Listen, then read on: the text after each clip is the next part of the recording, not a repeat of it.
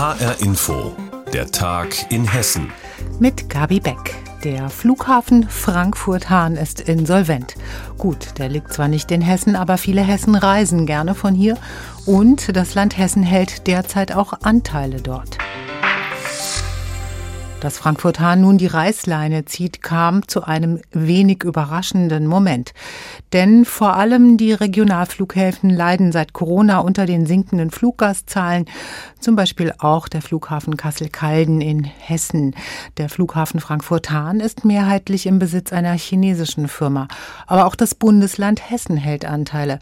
HR-Info Wirtschaftsreporter Markus Pfeiffer kennt die Umstände ganz genau. Hatte ich die Meldung, dass Frankfurt-Hahn in insolvent ist, sehr erstaunt. Auf der einen Seite kam das ziemlich überraschend, denn der Flughafen hat ja Anfang des Monats noch gute Zahlen vorgelegt oder relativ gute Zahlen.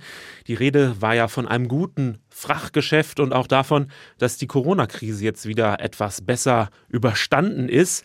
Auf der anderen Seite hat mich das dann doch irgendwie aber auch nicht überrascht. Der erste Grund ist, das ist die Lage, die allgemeine Lage der Regionalflughäfen. Denen geht es ja schon lange nicht wirklich gut und das war auch schon vor Corona so, dass die guten Zeiten mit der Ryanair und vier Millionen Passagieren in Hahn schon länger vorbei sind. Und der zweite Grund, das ist ein bisschen die wirtschaftliche Lage in China, denn der Großaktionär von Hahn war ja ein chinesisches Unternehmen, die HNA Group, und die ist in die Knie gegangen. Und deswegen hat mich das am Ende dann doch nicht so wirklich überrascht. Mich hat nur der Zeitpunkt überrascht, dass es jetzt schon gekommen ist. War es denn die Corona-Krise, die dem Flughafen sozusagen den letzten Todesstoß verliehen hat? Na, Corona war schon ziemlicher Hammer, aber auch wirklich für alle Flughäfen in Deutschland und auch in der Welt. Denn an den großen Flughäfen, da ging ja fast gar nichts mehr. Es gab ja auch fast gar keinen Passagierverkehr mehr. Da herrschte natürlich dann auch erst recht Ruhe an den kleinen Regionalflughäfen. Doch das täuscht ein bisschen auch darüber hinweg, dass es schon vor Corona erhebliche Probleme bei den Regionalflughäfen gab.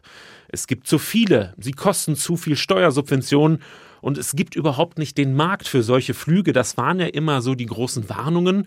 Und nachdem dann auch die Förderungen mit dem Steuergeld ausgelaufen sind und die Ryanair und die anderen Billig-Airlines, die es ja nun auch schon fast alle gar nicht mehr gibt, so ein bisschen sich im Markt neu sortiert haben und an die großen Flughäfen gegangen sind, da war dann auch klar, für die Regionalflughäfen wird das ein ziemlich schwieriges Geschäft. Das Land Rheinland-Pfalz hat seine Anteile an dem Flughafen längst verkauft. Nur das Land Hessen hält ja noch diese 17,5 Prozent an dem Flughafen. Warum hat Hessen nicht ebenfalls längst verkauft? Naja, tatsächlich war das Land Hessen verkaufswillig. 2014, 15 gab es ja schon einmal die Idee, die Anteile an ein rheinland-pfälzisches Unternehmen zu verkaufen. Dazu ist es dann am Ende nicht gekommen, obwohl auch Teile der Politik dafür plädiert haben, dass man das so machen soll. Und wir haben tatsächlich im vergangenen Jahr schon einmal nachgefragt, wie ist das denn jetzt mit den Anteilen vom Flughafen Hahn? Und da hat man uns aus dem hessischen Wirtschaftsministerium gesagt, naja, wir müssen den Markt sondieren. Wenn ein gutes Angebot kommt, dann nehmen wir das auch an. Aber in dem Moment war natürlich auch noch nichts in Sicht. Und das ist jetzt natürlich angesichts der Insolvenz natürlich auch immer noch ein bisschen schwieriger, da jetzt auch die Anteile loszuwerden. Soweit HR-Info-Wirtschaftsreporter Markus Pfeiffer mit seiner Einschätzung zu der Insolvenz von Frankfurt-Hahn im Hunsrück in Rheinland-Pfalz. Wir haben ja gehört, Hessen hält 17,5 Prozent der Anteile. Unsere Landtagskorrespondentin Ariane Focke hat im hessischen Finanzministerium nachgefragt, was jetzt genau mit diesen hessischen Anteilen passieren wird. Vorhin kam eine schriftliche Stellungnahme aus dem hessischen äh, Finanzministerium.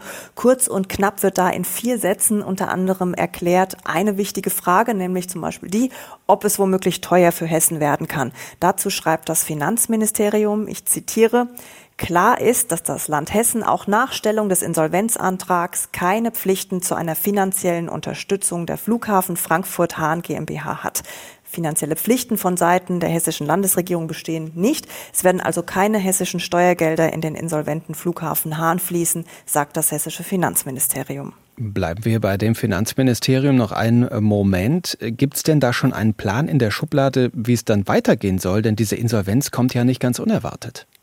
Ja, du sagst es, beim Flughafen Hahn war klar, die Passagierzahlen, die sinken seit Jahren. Da hat es am Ende auch nicht geholfen, dass es zuletzt im Cargo-Bereich wieder besser lief, durch die vielen Pakete, die während der Pandemie verschickt wurden zum Beispiel. Ein herber Rückschlag war natürlich auch, dass die Billigfluggesellschaft Ryanair viele Flüge von Hahn nach Frankfurt verlegt hat. Aber ich glaube, mit der Pleite des chinesischen Investors HNA hat hier niemand wirklich gerechnet. Die Meldung gestern hat jedoch für ziemlich Überraschung gesorgt. Die hat die Landesregierung in Hessen, aber auch in Rheinland-Pfalz eiskalt erwischt.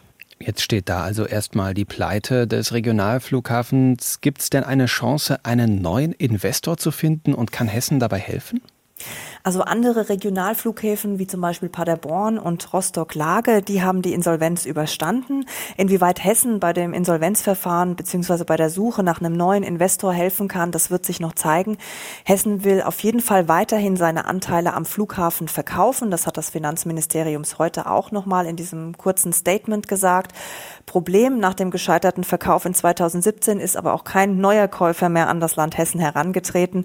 Und nach der Insolvenz dürfte die Attraktivität, jetzt die Anteile zu kaufen, auch nicht wirklich gestiegen sein.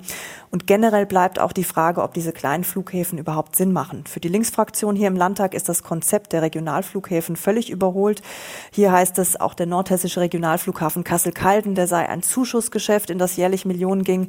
Und daher braucht es aus Sicht der Linksfraktion einfach neue Nutzungskonzepte sagt Landtagskorrespondentin Ariane Focke im Gespräch mit Kollege Sebastian Schreiber nach der Insolvenz von Frankfurt Hahn.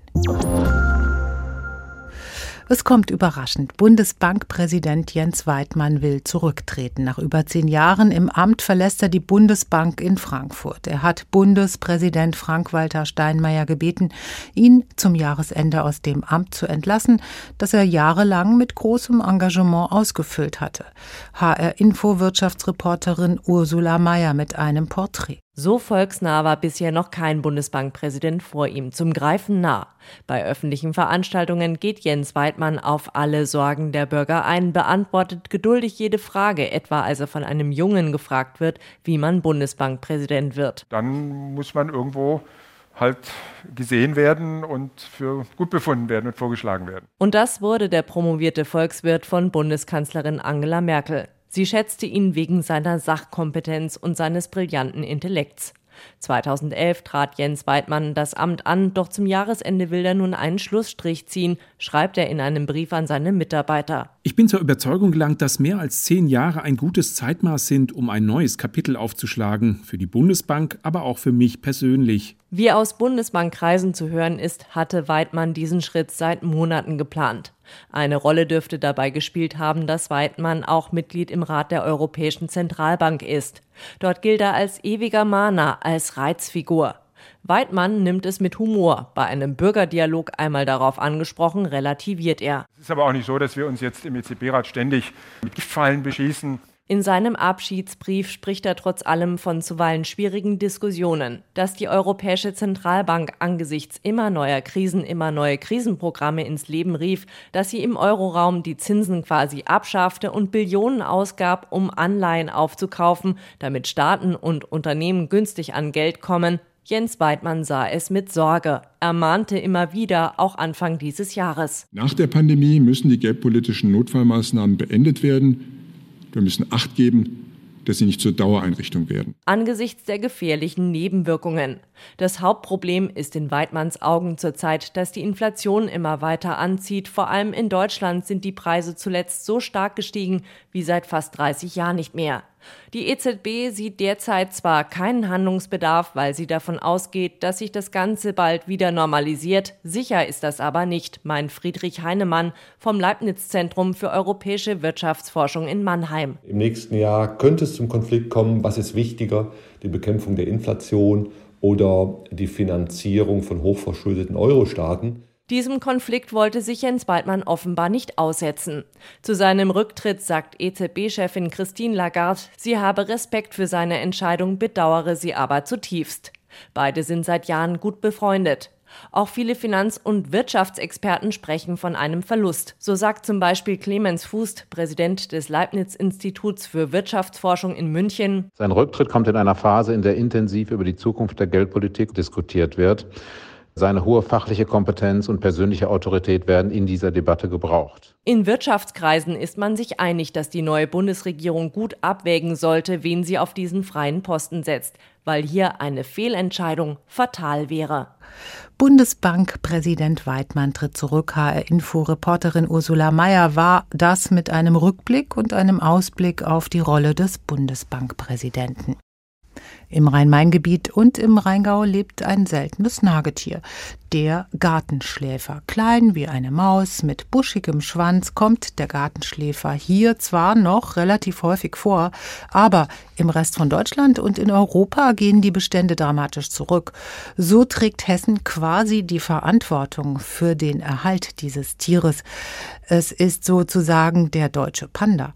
Das Museum Wiesbaden widmet dem Gartenschläfer jetzt eine Studienausstellung, die noch bis zum April im nächsten Jahr zu sehen sein wird. HR-Info-Reporterin Birgitta Söhling hat sie für uns angesehen. Auf den ersten Blick ist er vor allem eins, unfassbar niedlich. Schwarze Knopfaugen, die noch größer wirken, weil sie von einer dunklen Zorro-Maske umgeben sind, ein spitzes Näschen mit langen Barthaaren, große Ohren. Der Gartenschläfer ist wirklich das perfekte Maskottchen, lächelt Hannes Lerb vom Museum Wiesbaden. Wir hatten uns überlegt, dass wir gerne ein Maskottchen für den Naturschutz schaffen wollen, das auch hier regional beheimatet ist. Und daher kam die Idee, die Ausstellung Deutschlands Panda zu nennen, in der Hoffnung, dass die Menschen erkennen, dass es einen Naturschutz braucht, gerade für den Gartenschläfer. Es riecht nach frisch gemähter Wiese im Museum Wiesbaden. Das liegt an all dem Heu mitten im Raum. Die Ausstellungsmacher haben hier eine Trockenmauer aufgeschichtet und Apfelbäume hingestellt. So sieht der Lebensraum aus, in dem der Gartenschläfer sich wohlfühlt. Eine Streuobstwiese. Wenn man genau hinschaut, kann man gleich drei der kleinen Nager hier entdecken.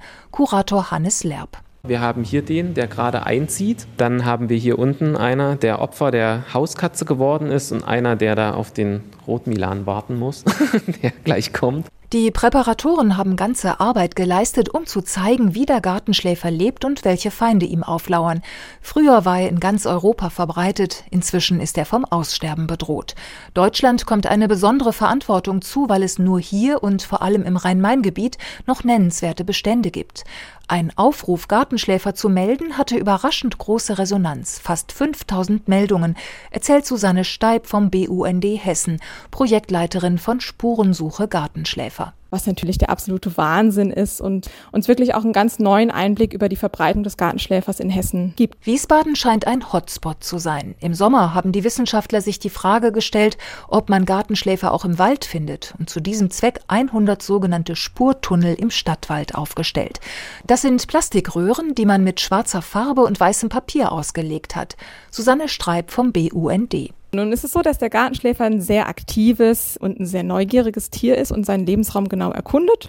Und wenn wir diese Spurtunnel in seinem Lebensraum anbringen an Ästen, dann ja, denkt er sich, oh, da gucke ich mal rein, läuft durch und somit haben wir dann die Spur des Gartenschläfers und können ganz genau sagen, dass das Tier eben dort vorkommt oder eben nicht. So ein Spurtunnel ist auch hier im Museum Wiesbaden zu sehen. Eine Vitrine zeigt, mit welchen Ideen Wissenschaftler die Lebensweise der Gartenschläfer erforschen, über die noch viel zu wenig bekannt ist. Vier große und drei kleine Glaskästen gruppieren sich rund um die Streuobstwiese in der Mitte. Was er gern frisst, nämlich fast alles, von Nüssen über Früchte bis zu Vogeleiern, wie er sich zum Winterschlaf zusammenkugelt, wie man ihn aufpäppelt, wie ein Weibchen seine Jungen säugt, all das ist hier anrührend und lebensecht dargestellt. Birgitta Söhling über den kleinen mausartigen Gesellen namens Gartenschläfer, in Europa selten und in Hessen noch anzutreffen und jetzt im Museum Wiesbaden. Und das war der Tag in Hessen mit Gabi Beck. Weitere News aus Hessen immer auch auf hessenschau.de.